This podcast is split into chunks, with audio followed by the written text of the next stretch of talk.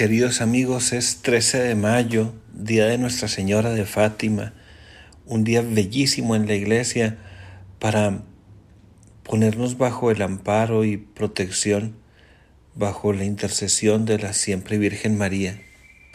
¿Cómo no recordar con, con cariño y admiración a San Juan Pablo II que adjudicado siempre a la Virgen de Fátima eh, haberse salvado de, del atentado que sufrió en Plaza San Pedro. La bala misma que eh, le han extraído de su cuerpo herido la ha depositado cuando la salud le ha permitido eh, en la corona de Nuestra Señora de Fátima en signo de gratitud. Bueno, hoy el Evangelio tomado del capítulo 15 de San Juan, versículos 1 al 8, nos dice que Jesús es la vid y nosotros los sarmientos. El Señor mismo nos invita a permanecer en Él, a dejarlo permanecer en nosotros, porque así eh, nuestras vidas darán fruto abundante. Pensando en esto y siendo el día que celebramos, quiero compartirles textualmente de las memorias de Sor Lucía, eh, vidente de Fátima, un pasaje donde nos habla de cuando era niña tenía seis años y estaba por hacer su primera comunión. El pasaje nos narra en concreto eh, el acontecimiento de su primera confesión. Esto sucede cuatro años antes de las apariciones de Nuestra Señora a los niños de Fátima.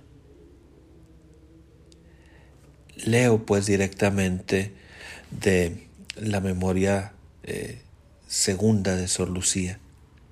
Dice, y cuando llegó mi turno, se refiere al de ir a confesarse, fui a arrodillarme a los pies de nuestro buen Dios, allí representado por su ministro, a pedir perdón por mis pecados. Cuando terminé, vi que toda la gente se reía. Mi madre me llamó y me dijo, Hija mía, ¿no sabes que la confesión se hace bajito, que es un secreto? Toda la gente te ha oído. Solo al final dijiste una cosa que nadie sabe lo que fue. En el camino a casa mi madre hizo varias tentativas para ver si descubría lo que ella llamaba el secreto de mi confesión pero no obtuvo más que un profundo silencio. Voy pues a descubrir ahora el secreto de mi primera confesión. El buen sacerdote, después de que me oyó, me dijo estas breves palabras. Hija mía, tu alma es el templo del Espíritu Santo. Guárdala siempre pura para que Él pueda continuar en ella su acción divina. Al oír estas palabras me sentí penetrada de respeto interiormente y pregunté al buen confesor cómo lo debía hacer. De rodillas, dijo, a los pies de Nuestra Señora.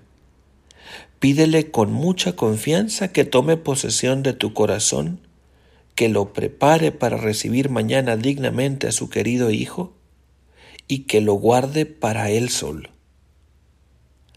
Había en la iglesia más de una imagen de Nuestra Señora, pero como mis hermanas arreglaban el altar de Nuestra Señora del Rosario, estaba acostumbrada a rezar delante de ella y por eso allí fui también esta vez para pedirle con todo el ardor de que fui capaz que guardase solamente para Dios mi pobre corazón. Al repetir varias veces esta humilde súplica, con los ojos fijos en la imagen, me parecía que ella sonreía y que con su mirada y gesto de bondad me decía que sí. Quedé tan inundada de gozo que con dificultad conseguía articular las palabras.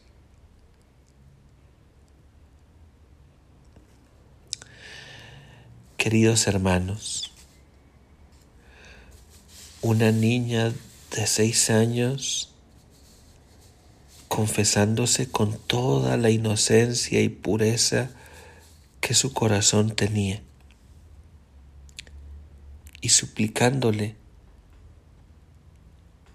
con todo el ardor de que fue capaz a la Virgen que guardara solo para Dios su corazón.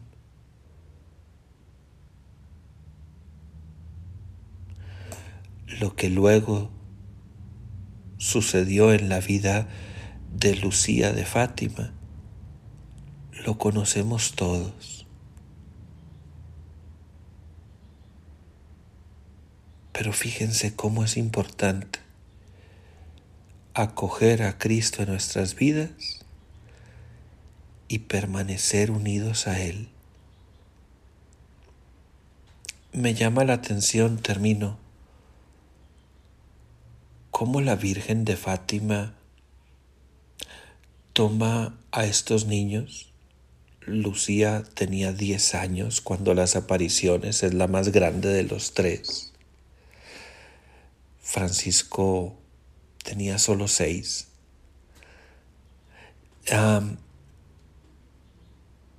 Cómo la Virgen toma a estos niños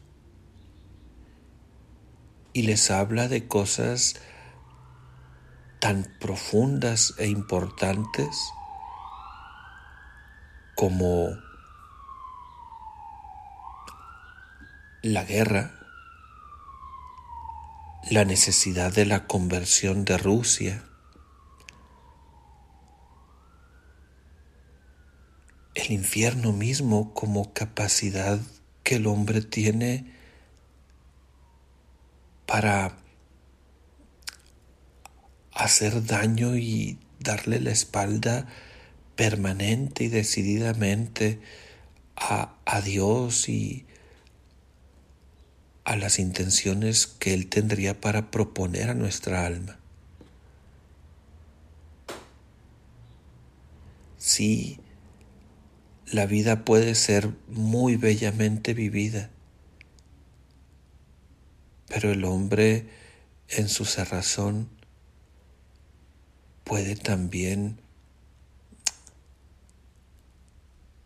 tercamente echarla a perder y hacerla una vida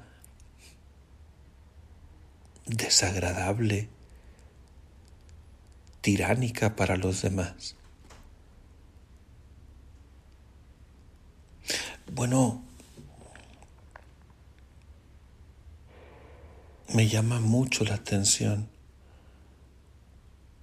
cómo la Virgen invita a estos niños, Jacinta, Lucía, Francisco, a la oración por el mundo, a permanecer unidos a Cristo y a dar fruto a partir de esa unidad. Quisiera pensar que los niños de hoy también rezan, que también los ayudamos en el camino de la devoción y unión a Dios que también buscamos que Cristo inspire sus vidas. Lucía hoy nos es de ejemplo. Que el Señor te acompañe.